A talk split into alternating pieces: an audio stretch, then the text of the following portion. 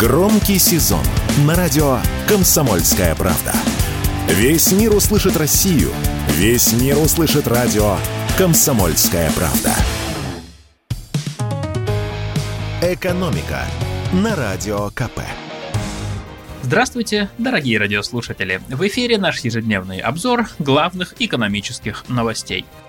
Во-первых, хочу поздравить вас с прошедшим праздником, а также с длинными выходными. И как раз в эти выходные вступает в силу норма, которая упрощает внесудебное банкротство физических лиц. Между прочим, уже больше миллиона россиян, то есть каждый 150 из нас, и это очень немало, официально признаны физическими лицами банкротами. Итак, в России официально упростили процедуру внесудебного банкротства для обычных граждан. Внесудебное банкротство – это когда объявить себя банкротом можно без походов в суд, затрат на адвокатов и прочих формальностей и совершенно бесплатно. Для этого достаточно просто подать заявление в многофункциональный центр – МФЦ. Раньше, чтобы россиянина признали банкротом без суда и следствия, нужно было иметь долг от 50 до 500 тысяч рублей. Теперь воспользоваться этой схемой можно будет с долгами от 25 тысяч до миллиона рублей. Главное условие упрощенного банкротства – с заявителя вообще нечего взять. То есть у него нет никакого имущества, которое можно продать и отдать долги банку, а также нет никаких счетов, с которых можно забрать деньги в счет оплаты долга. Однако есть и послабление. Наше законодательство требует оставить должнику единственное жилье и некоторые виды социальных пособий.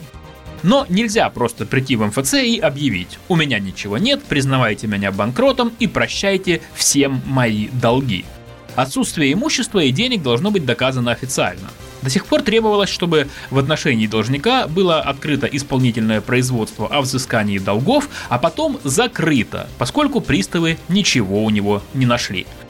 Но теперь вышли послабления для пенсионеров и людей, у которых единственный доход это социальные пособия. Они могут подавать заявление на упрощенное банкротство через МФЦ через год после начала процедуры принудительного взыскания долга. И при этом им не нужно дожидаться, пока приставы закроют дело.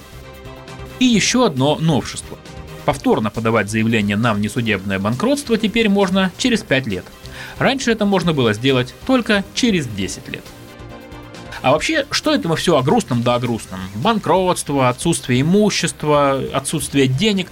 Давайте лучше я расскажу вам о том, как у нас все прекрасно в экономике, как динамично она развивается и как растет качество нашей с вами жизни. Вернее, расскажу не я, э, я только процитирую.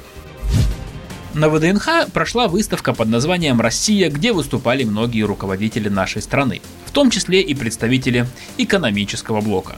Например, помощник президента Максим Орешкин рассказал о том, как наша страна меняется в 21 веке. Меняется, конечно, к лучшему. Итак, Россия, по данным Всемирного банка, в рейтинге ВВП по паритету покупательной способности занимает пятое место в мире. Этот самый паритет покупательной способности определяет стоимость потребительской корзины э, страны по определенной валюте. В данном случае считали по американскому доллару.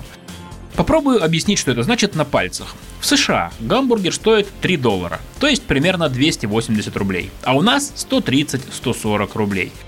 То есть покупательная способность доллара в России намного выше, чем в США – на одну и ту же сумму в долларах у нас можно купить больше товаров, чем в Америке. Поэтому мы и занимаем такое высокое место. Еще один из показателей экономического развития – это производство электричества. Максим Орешкин рассказал, что за последние 20 лет потребление электричества в России выросло почти на треть. Много это или мало?